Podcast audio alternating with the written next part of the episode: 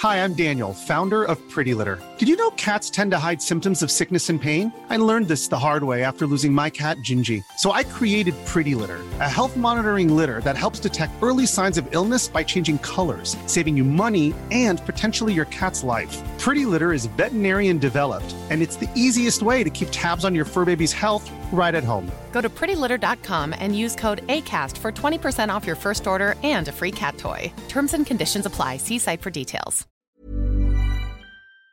La pêche. Oh, trop bien Euh, J'ai failli pêcher un black bass. Oh, trop bien Ah, il a sauté et tout, mais après il est parti. T'étais où À Madagascar? Non, non, il y a des black bass dans l'Indre, mec. Ah ouais? Mais en dehors de mes vacances, euh, Mathieu, Pauline, j'ai une annonce à vous faire. L'envers du décor, c'est fini pour moi. C'est le dernier podcast que j'enregistre avec vous. Non mais Greg, tu peux pas nous lâcher là. On forme une team, nous, on est trois, les trois mousquetaires, euh, Porthos, Aramis, D'Artagnan, euh, enfin tout ça quoi. Mais oui, Mathieu a raison, sans ton analyse scientifique à chaque épisode, ça partirait en freestyle complet ce podcast. Ouais, c'est vrai ça. Ah, vous êtes gentil. Enfin, surtout Pauline, même si c'est pas très sympa pour Mathieu. Non, non, elle a raison. Mais c'est pas ça le problème, c'est que notre travail, en fait, il sert à rien. C'est bien beau de parler d'écologie, mais on sauvera pas la planète avec des podcasts. hein. Ah non mais Greg, dis pas ça, hein. Je pense que tu traverses une petite déprime, c'est tout. Allez viens, on va te remonter le moral. Mais non, c'est pas la peine, ma décision elle est prise. En plus, j'ai l'impression qu'on a fait le tour, qu'on a abordé tous les sujets. Bah non, c'est pas vrai, on n'a pas parlé de la pollution des sodas, des lunettes en plastique ou même de l'impact carbone du sexe.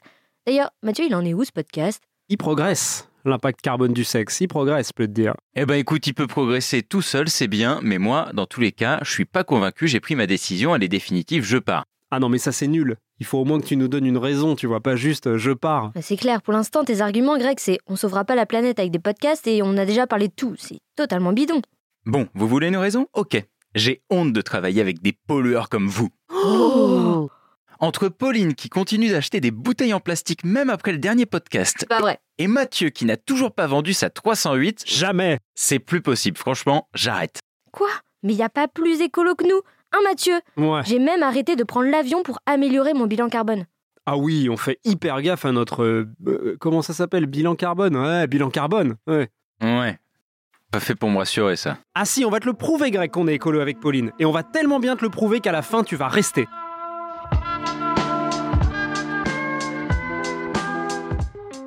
Bienvenue dans l'envers du décor, le podcast environnement du service sciences du HuffPost. Moi, c'est Pauline Bro, journaliste végétarienne qui a une empreinte carbone super bonne. Et moi, c'est Grégory Rosière, journaliste que vous entendez déjà depuis plus de 50 épisodes quand même. Mais on ne se lasse pas de ta voix, Grégory. Et moi, c'est Mathieu Balu, journaliste prêt à tout pour que Greg ne parte pas, notamment des compliments ridicules. Tous les 15 jours, on vous parle d'environnement sans prendre de gants pour faire un tri, sélectif bien sûr, de nos certitudes et de nos idées reçues. Parce que vous pensez sûrement que la planète va mal, et franchement, vous avez raison, mais on voudrait vous aider à comprendre d'où viennent vraiment les problèmes, et peut-être même les solutions qui vont avec. Solutions qui ne sont certainement pas de quitter ce podcast.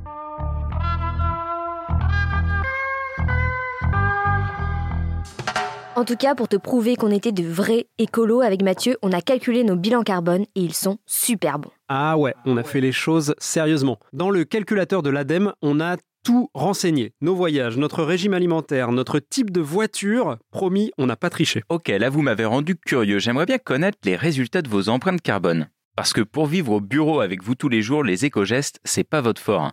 Pauline, déjà, tu mets même pas tes bouteilles de coca dans la bonne poubelle. Oh ça va, la leçon de morale. Tu sais quoi, Greg, mon empreinte carbone, elle est proche de la recommandation du GIEC. 2 tonnes de CO2 par personne et par an.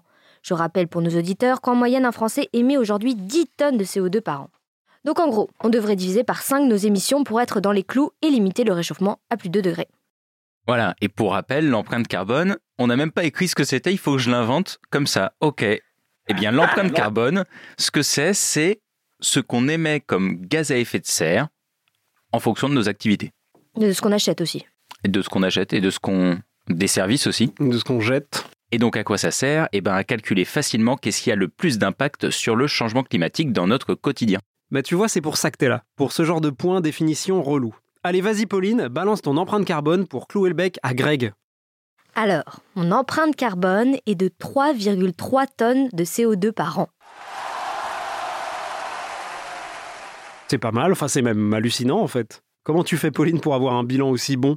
Bah ouais, moi aussi, j'aimerais bien que tu nous expliques parce que là, je t'avoue que je comprends pas comment ça se fait que ton bilan carbone soit aussi bon avec un mode de vie aussi peu écolo. Hein. Désolé oui. de te le dire, Et Pauline. si on prend en compte que la moyenne par Français c'est 10 tonnes et toi t'es à 3 tonnes 3 et nous on te voit tous fait diviser jours. par 3, Ouais. t'es pas un tiers de, de, de quelqu'un quand même.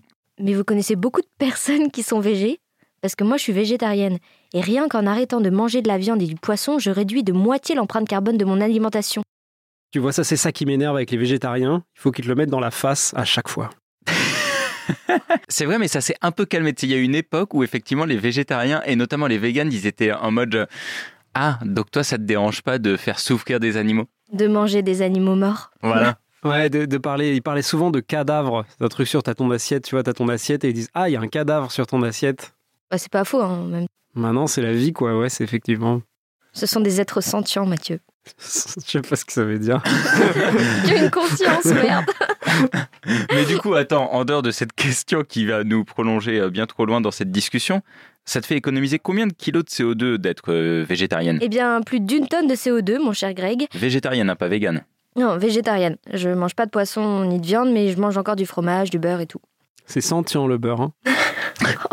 C'est vraiment des trolls de niveau nul. Trolls de niveau zéro, quoi. Et puis, il y a autre chose que mon alimentation qui me permet d'avoir une empreinte carbone très basse, c'est le fait que je n'ai pas de voiture. Hop, encore deux tonnes d'économisées.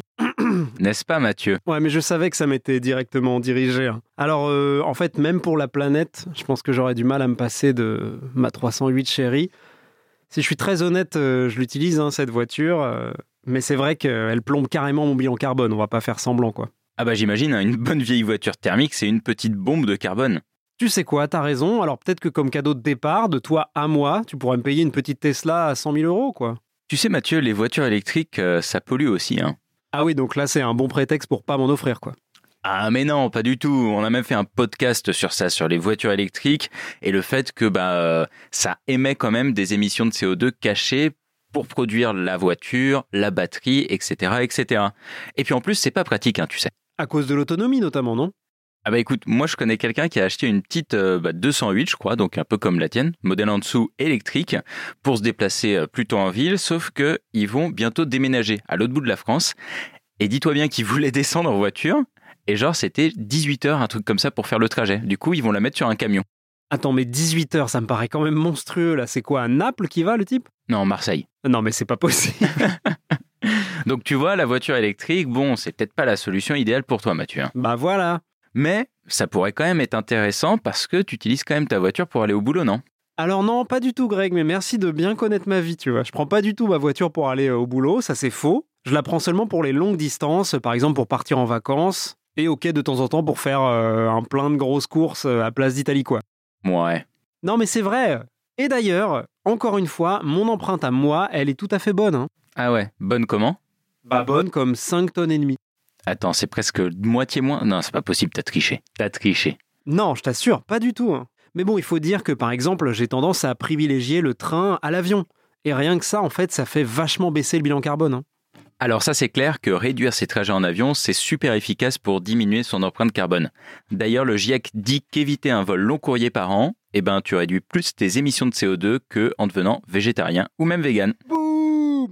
Cela dit, même si ton bilan carbone est bon Mathieu, le mien est bien meilleur. Comment ça, bien meilleur? 4 tonnes 4. Ah non, mais ça, c'est pas possible. On a un mode de vie similaire, on limite tous les deux notre consommation de viande et on prend le train, d'accord? Mais du coup, comment ça se fait que ton mode de vie soit mieux que le mien?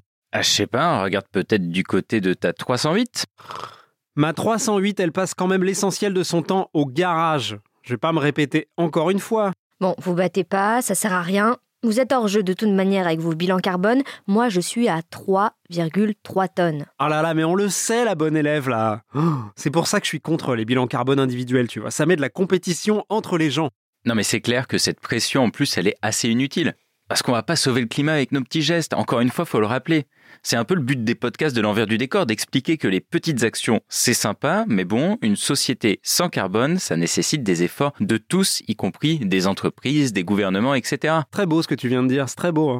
Et c'est très vrai. hein. Et c'est très l'objectif du podcast aussi au départ. hein. C'est basé sur des discussions qu'on a eues, d'abord Greg et moi, mais ensuite avec Pauline évidemment, sur le fait que le discours sur l'environnement était vachement tourné vers l'individu, vers les petits gestes, vers des actions euh, individuels et qui franchement n'étaient pas du tout structurels. Et ça nous énervait un peu parce qu'on sait très bien que c'est pas ça qui va faire qu'on saute par-dessus euh, le mur qui vient, quoi. Je crois qu'un de mes épisodes préférés, c'est celui sur le colibri, justement. Parce que pour moi, ce truc du colibri, ça représente justement tout ce qu'on peut faire de mal, tu vois, en termes de, d'écologie et de message, parce qu'on donne l'impression que c'est en faisant ton petit compost que tu vas compenser justement ton trajet euh, Paris-New York, quoi.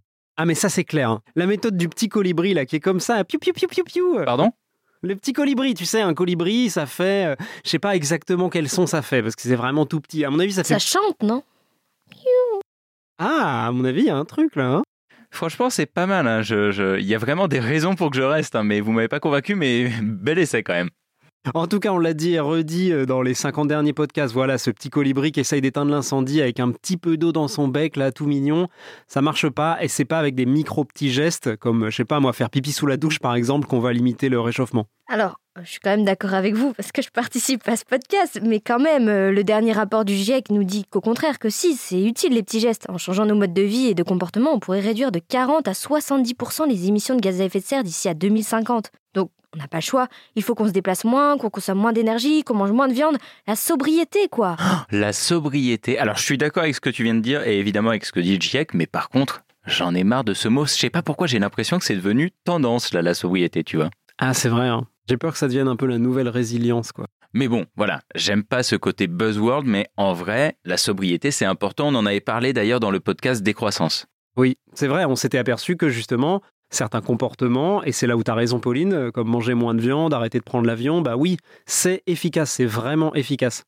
Mais là, en fait, on parle plus que de petits gestes. C'est ça qui est intéressant d'ailleurs. Comme on disait, ce sont des changements de mode de vie qui vont impliquer de gros efforts. Donc on est au-delà du colibri, quoi. Et pour le dire autrement, est-ce que tu connais beaucoup de personnes qui seraient prêtes, volontairement et sans incitation ou sans contrainte, à arrêter de voyager et de manger de la viande pour sauver le climat? Bah, moi, je connais Pauline, hein. c'est déjà pas mal. Ouais, ouais. Enfin, Pauline, euh, si tu veux, elle nous nargue avec son empreinte carbone de 3 tonnes 3. Mais vu le nombre de bouteilles de coca qu'elle boit chaque jour, c'est pas exactement un modèle en matière de sobriété écologique, quoi. N'empêche, le fait est que depuis qu'on a trouvé ce truc du coca, euh, c'est un peu le, le- la faille, tu vois, parce qu'il y en avait pas, et là, c'est la faille dans la carapace. Ah, ça fait du bien En tout cas, merci de, de trouver qu'une seule faille euh, en moi. Mais euh, Mathieu, en fait, ce que tu as oublié, c'est qu'on était dans le même camp.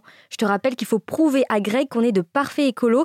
Donc si tu pouvais ne serait-ce qu'essayer de me soutenir et de ne pas dévoiler mes petits travers pas écolos, ça serait sympa. Mais moi, je t'ai dit que le bilan carbone, ça dressait les gens les uns contre les autres. Enfin bon, t'as raison. Bon, malgré tes remarques puériles, je te rejoins sur un point. C'est vrai que les petits gestes, ça ne suffit pas pour sauver la planète. Il y a une étude de Carbone 4 qui montre que même un comportement héroïque de toute la population ne permettrait pas de respecter l'objectif de 2 degrés de l'accord de Paris.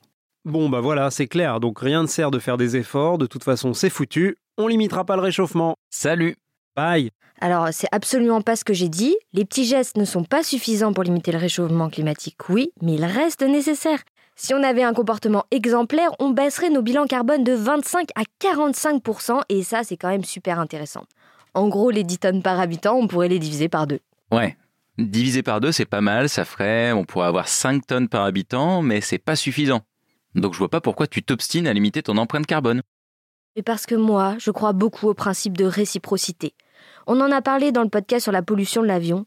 On a dit que les changements sociétaux s'opèrent quand on s'appuie sur des modèles dans notre entourage ou des influenceurs sur les réseaux sociaux, par exemple.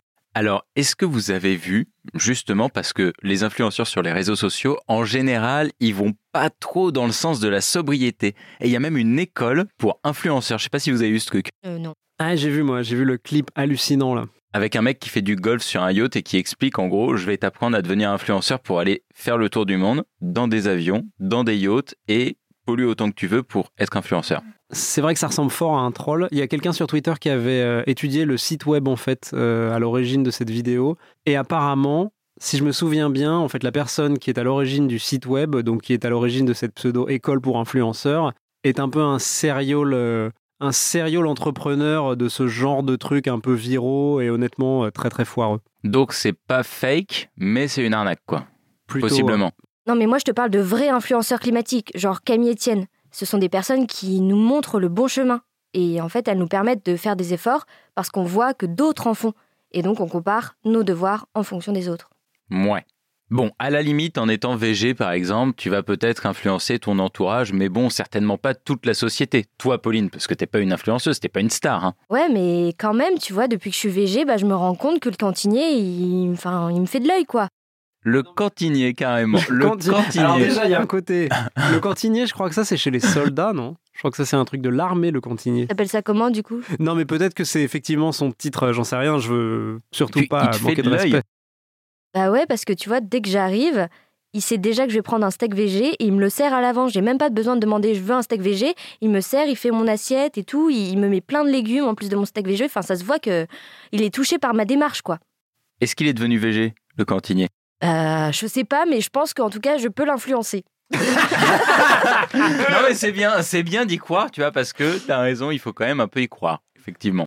Bon, euh, ok, moi toute seule, je pourrais pas influencer plein de monde. Mais si plusieurs personnes deviennent des influenceurs pour d'autres personnes, bah ça fait beaucoup de personnes sensibilisées. Regarde le végétarisme. Il y a encore dix ans, quand tu étais végé, on te regardait avec de grands yeux. Maintenant, tous les restaurants ont adapté leurs cartes et proposent des plats sans viande. Ouais, après je pense quand même que le végétarisme, ça s'est aussi développé parce qu'il y a eu des politiques, par exemple des communes ont mis en place des options végétariennes dans les cantines scolaires, et puis des entreprises, etc. Ça c'est vrai, d'ailleurs j'ai appelé César Dugast, c'est un expert de Carbone 4, et il m'a dit un peu la même chose. Il m'a expliqué que tout ne repose pas entre les mains du citoyen. Par exemple, tu décides d'avoir un bon comportement d'éco-citoyen, tu prends le bus à la place de ta voiture. C'est chouette, mais si ton bus roule au diesel, l'impact positif de ton action sera limité. Alors que si ton bus roule au gaz naturel, là ton éco-geste aura vraiment un gros impact sur l'environnement. Le problème, c'est que ce n'est pas toi qui choisis le carburant de ton bus. D'où ce besoin d'accompagnement dont parlait Greg d'ailleurs avec les communes. hein. Moi, j'en vois des communes, par exemple, qui déploient des bus électriques ou qui aménagent des pistes cyclables pour nous accompagner dans notre transition à nous, notre transition individuelle. Voilà, c'est ça. Après, il y a les politiques et c'est hyper important, mais il faut aussi qu'on parle des entreprises. Il y en a certaines qui se sont quand même retroussées les manches et se sont demandé comment répondre aux nouvelles attentes des consommateurs. Donc en gros, à la fois, c'est bien de faire ces petits gestes parce que ça peut un peu influencer les gens à faire de même pour pousser les politiques et les entreprises à s'adapter.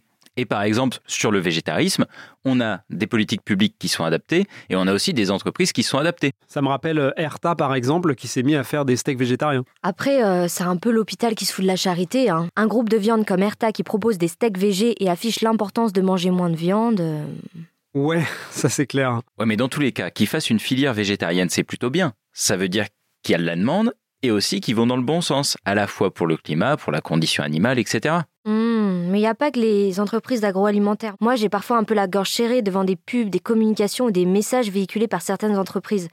Vous avez vu dernièrement la tribune des patrons d'Engie, d'EDF et Total Energy qui nous demandent de limiter notre consommation d'énergie dès aujourd'hui pour ne pas manquer d'électricité cet hiver. Ça me met en rogne de voir de gros pollueurs pour nous faire la morale. Mais du coup, tu préférais que Engie, EDF et Total continuent à polluer, à investir dans le charbon, dans le pétrole et nous disent de plus consommer? Oui, peut-être, mais la notion de sobriété de la bouche de mastodonte de l'énergie fossile, ça ne passe vraiment pas. Ça les arrange bien de rejeter la faute sur nous, alors qu'ils sont à l'origine de projets climaticides, comme le projet ICOP par exemple. Vous savez, c'est le plus grand oléoduc du monde que veut construire Total. Ah oui, oui. Ouais, ça on sait, hein, Greg. Ah ouais, ouais, ouais. pff. Nous en a bien, bien parlé de ce projet. Et du coup, on va arrêter tout de suite la digression. Et pour revenir à cette histoire d'appel à la sobriété des grands groupes pétroliers et gaziers, je suis quand même assez d'accord avec toi, Pauline, sur le fond, c'est quand même malvenu de leur part. D'autant plus qu'ils cherchent à nous faire porter le chapeau du réchauffement climatique depuis déjà des années. Attends, mais qu'est-ce que tu veux dire, espèce de conspirationniste? J'y viens, ouvrez bien grand vos oreilles. L'empreinte carbone est une invention des industriels pour reporter la faute du changement climatique sur nous les consommateurs. Non. Si. Bon, j'exagère peut-être un peu, c'est pas eux qui ont inventé le mot empreinte carbone, mais en tout cas, ils l'ont quand même vraiment démocratisé. Ok. Alors en fait, explique parce qu'on comprend rien. Bah, En fait, dans les années 2000, il y a une nouvelle tendance qui est apparue dans les communications des entreprises d'énergie. Et les publicités ont commencé à se focaliser sur la manière dont les consommateurs utilisent leur énergie, par exemple avec des conseils tels que chauffez et refroidissez votre maison efficacement. Oh là là, tu m'apprends un truc de dingue, la Greg. Comment, en tant que groupe pétrolier, qui fournit donc du pétrole, donc une énergie carbonée, polluante, tu peux faire ta pub sur la sobriété? Ça n'a aucun sens. Surtout qu'à l'époque, ils investissaient pas du tout dans les renouvelables. hein. Et c'est pas fini. Le truc le plus dingue, c'est ce qu'a fait BP, la compagnie pétrolière, en 2004. La société, elle a développé son calculateur d'empreinte carbone pour que chacun puisse évaluer puis baisser les émissions de CO2 de ses activités quotidiennes, du type aller au travail, faire ses courses, voyager. Si je résume ce que tu nous dis là, Greg, leur objectif en fait c'était de faire culpabiliser les gens sur leur propre mode de vie. Exactement, tu sais, c'est comme cette histoire quand on parlait des consignes. On avait des consignes et puis après on a remplacé ça par du plastique et du coup les industriels, plutôt que de revenir à la consigne parce qu'ils ont vu qu'on jetait plein de plastique, ils ont mis en place des centres de recyclage pour que les gens aillent recycler leur plastique. Et ben ça en fait ça a un nom, ça s'appelle le transfert de responsabilité. Ça permet aux entreprises d'énergie fossile de minimiser leur rôle dans les rejets de CO2. Et clairement, selon l'historienne d'Harvard Naomi Oreskes, Ou Naomi Oresque, hein, je sais pas. Ok, et ben en tout cas, ce type de campagne a contribué à ce que les gens se focalisent uniquement sur leur empreinte carbone. À eux. Mais du coup, si on simplifie le truc, c'est assez hallucinant parce que c'est à cause de l'industrie pétrolière qu'on culpabilise dès qu'on fait une activité ou qu'on a un comportement qui émet beaucoup de CO2. C'est quand même hallucinant comme paradoxe. Bim. Oui, mais il y a quand même l'ACV qui permet justement d'empêcher ce transfert de responsabilité en pointant vraiment les phases de la production à la consommation qui polluent. ACV, je me casse. Euh, non, non, mais ouais, non. Quoi? Bah non, mais non, mais non, non, non. Pas la CV, pas la CV. Ce mot, je le déteste, j'en peux plus. Je suis sûr que même nos auditeurs, ils redoutent le moment où on va prononcer ces trois lettres. Si on continue, en fait, je crois que c'est moi qui vais arrêter le podcast. Hein. Bon, après, je suis d'accord avec toi, c'est hyper relou, mais il faut quand même rappeler ce que c'est et avec enthousiasme. Alors, si vous voulez bien, pour mon dernier podcast, on va donner la définition de l'ACV en cœur. Ah non, non, mais Greg, tu vas pas nous avoir en nous sortant que c'est le dernier podcast. hein. Bon, allez, si tu veux, pour te faire plaisir, on va le dire tous les trois en même temps. La définition de l'ACV, attention, 1, 2, 3. Association végétarien. Hein Euh, Bon, on va demander à Pauline, c'est elle qui en général fait les recherches quand même. c'est vrai. Ah mais non, mais on avait écrit euh, que c'était nous trois. J'aimerais bien qu'on le dise tous les trois. en vrai. d'accord, Oh, d'accord. ok. Alors, on y va. 1, 2, 3. L'ACV, c'est quand des chercheurs vont regarder toutes les étapes de vie d'un produit, de la production des matières premières à sa fabrication, à son transport, son utilisation, son recyclage. Et tout ça pour calculer son empreinte carbone. C'est Amen. l'horreur. Bref, à mon avis, vous avez rien entendu du tout. La CV, ça permet de montrer vraiment le coût pour le climat de nos achats, de nos modes de vie. C'est comme avec la voiture électrique. Ok, elle émet plus de CO2 lorsqu'elle roule, mais il faut encore qu'elle soit produite proprement. Il n'y a pas un seul facteur à prendre en compte pour savoir si une activité, un aliment ou encore un comportement est bon ou non pour l'environnement. Il y en a plein et la CV recouvre tout ça. En gros, l'ACV, pour reprendre ce qu'on disait tout à l'heure, l'empreinte carbone, quand on la calcule vraiment euh, pour nous, on prend juste ce qu'on émet vraiment directement. Alors qu'en fait, ce qui compte, c'est quand même tout ce qu'on émet vis-à-vis de ce qu'on achète, ce qui a été produit, etc. Parce que c'est grâce à ça qu'on pourrait peut-être modifier les choses. C'était quoi le chiffre que tu disais, Pauline, tout à l'heure? Nos petits gestes, on peut changer, on peut diviser par deux notre empreinte carbone, c'est ça? Euh, oui, euh, en tout cas selon le GIEC, c'est de 40 à 70%. On peut la réduire notre empreinte carbone. Mais le reste, eh ben justement, c'est la production, c'est l'extraction des matières premières, c'est des changements de technologie.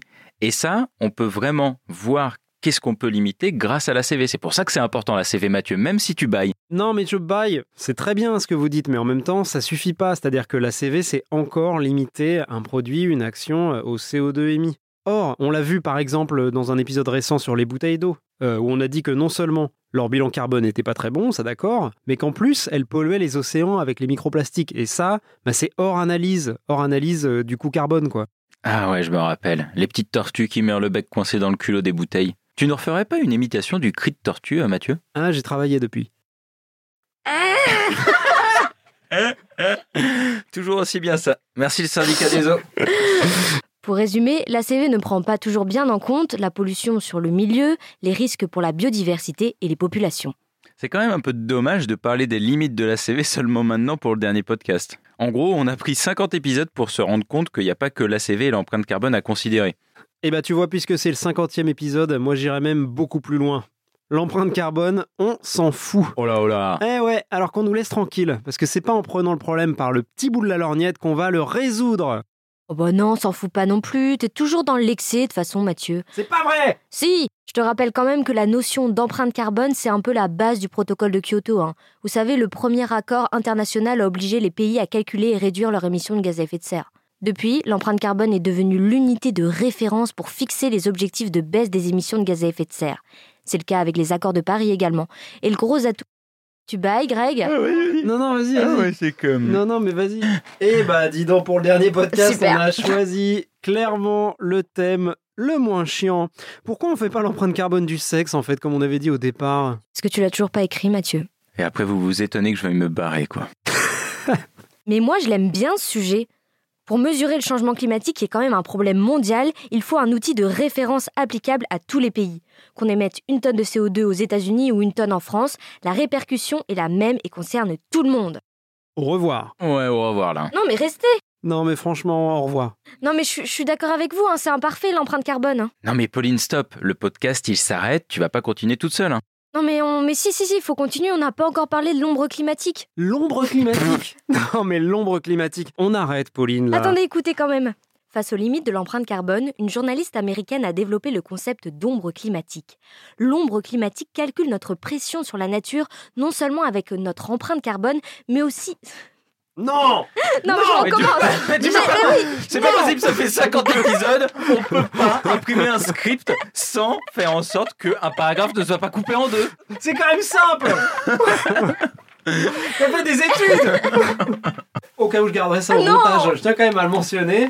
Là où Pauline parfois fait des pauses, c'est parce que les phrases sont coupées lorsqu'on passe d'une page à l'autre, parce que la personne qui a mis en page, qui se trouve être Pauline, n'a pas du tout géré de manière à ce que les phrases ne soient pas coupées. Voilà. Oh mon dieu, mais c'est parce qu'on devrait l'apprendre par cœur, c'est pour ça. Bon, allez. Ah bah oui. Faudrait faire des scripts moins longs pour ça. Oh L'ombre climatique calcule notre pression sur la nature, non seulement avec notre empreinte carbone, mais aussi selon notre philosophie de vie. Le nombre d'enfants que vous avez, votre lieu de travail, votre bord politique, tout ça rentrerait dans la balance. Je trouve ça génial. C'est génial, mais c'est vraiment pas fun. Et puis ça prend pas en compte, tu sais, les autres problèmes écologiques comme la biodiversité. En fait, ça fait longtemps qu'on se dit à chaque fois, justement, il n'y a pas une réponse simple, mais ça serait bien qu'on ait une sorte, on avait parlé du carbone score, mais même un biodiversité score, tu vois, une sorte de, de score global, tu vois, quoi, une sorte de vrai Yuka, quoi. Ouais, un vrai truc vraiment multifactoriel qui prenne en compte le court terme, le moyen terme et le long terme. En gros, oui, tu l'as dit euh, avec un genre de Yuka, mais il nous faudrait une super technologie, une super appli qui évalue si nos comportements sont vertueux ou non. Ah, mais grave Imagine là, t'achètes un coca et pouf, ça bip dès que tu fais une action qui est pas écologique, quoi. Non, mais vous êtes malade, hein Un système de notes sociales comme en Chine, mais appliqué à l'écologie Vous savez quoi? Je me casse aussi de ce podcast. On n'est plus sur la même longueur d'onde. Oh, c'est joli, hein, Ah, longueur longueur d'onde. d'onde, pas mal, pas yeah. mal. Et ben moi aussi je pars, parce que j'en ai marre de des sujets chiants, du genre Ah, les limites de l'empreinte carbone pour évaluer nos émissions de CO2, gna gna gna gna, ombre carbone ou je sais pas quoi, ça va. Bon, bah finalement c'est eux qui sont partis. Non mais attends, revenez, revenez. En plus là vous venez exactement de résumer l'essence même de ce podcast. Allez, restez là. Si on a créé l'envers du décor il y a deux ans, c'est pas seulement parce que la planète va mal. C'est parce qu'on agit souvent n'importe comment, même quand on veut bien faire. C'est parce qu'il y a trop de sujets difficiles, compliqués, mais dont tout le monde devrait être au courant. Imaginez que le climat soit une pelote de laine. Ah non mais tu vas pas encore nous faire le coup de la pelote de laine, hein. Non non. Allez quoi, c'est le dernier, s'il te plaît. Bon allez vas-y. Si le climat c'est une pelote de laine, on a essayé de vous y amener par le petit bout de ficelle sympa, concernant, parfois un peu provoque. Mais à la fin de chaque épisode, on se retrouve avec un long fil déroulé qui résume les vrais problèmes et les solutions qui vont avec. Je t'ai tellement entendu parler de la pelote de laine que je pense que t'as copyrighté cette expression, mais dans le fond t'as pas tort. Parfois on a un peu l'impression d'être face à un énorme mur et ça peut faire peur. Mais il faut être conscient de la catastrophe à venir pour trouver les moyens de l'éviter. Alors on espère que vous avez autant apprécié écouter ce podcast qu'on a aimé le fabriquer. Ah Pauline, c'est surtout toi qui l'as fabriqué à la fin le podcast. hein. Ah ouais honnêtement je sais même plus comment il s'appelle je crois. On vous dit au revoir et sûrement à bientôt. Plutôt que de nous envoyer un mail, vous pouvez nous contacter via nos comptes Twitter. Oui, et puis soyez sympa pour la planète et continuez de suivre également la rubrique environnement du œuf quand même. À bientôt, sûrement Salut à tous Gros bisous.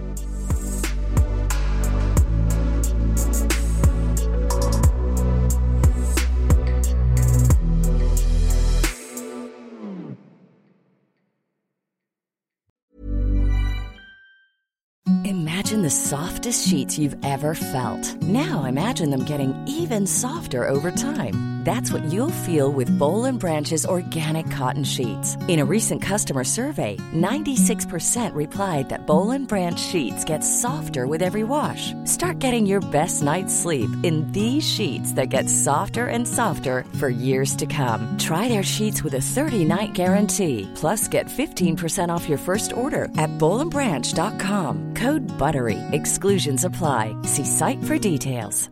Hi, I'm Daniel, founder of Pretty Litter. Cats and cat owners deserve better than any old fashioned litter. That's why I teamed up with scientists and veterinarians to create Pretty Litter. Its innovative crystal formula has superior odor control and weighs up to 80% less than clay litter. Pretty Litter even monitors health by changing colors to help detect early signs of potential illness. It's the world's smartest kitty litter. Go to prettylitter.com and use code ACAST for 20% off your first order and a free cat toy. Terms and conditions apply. See site for details.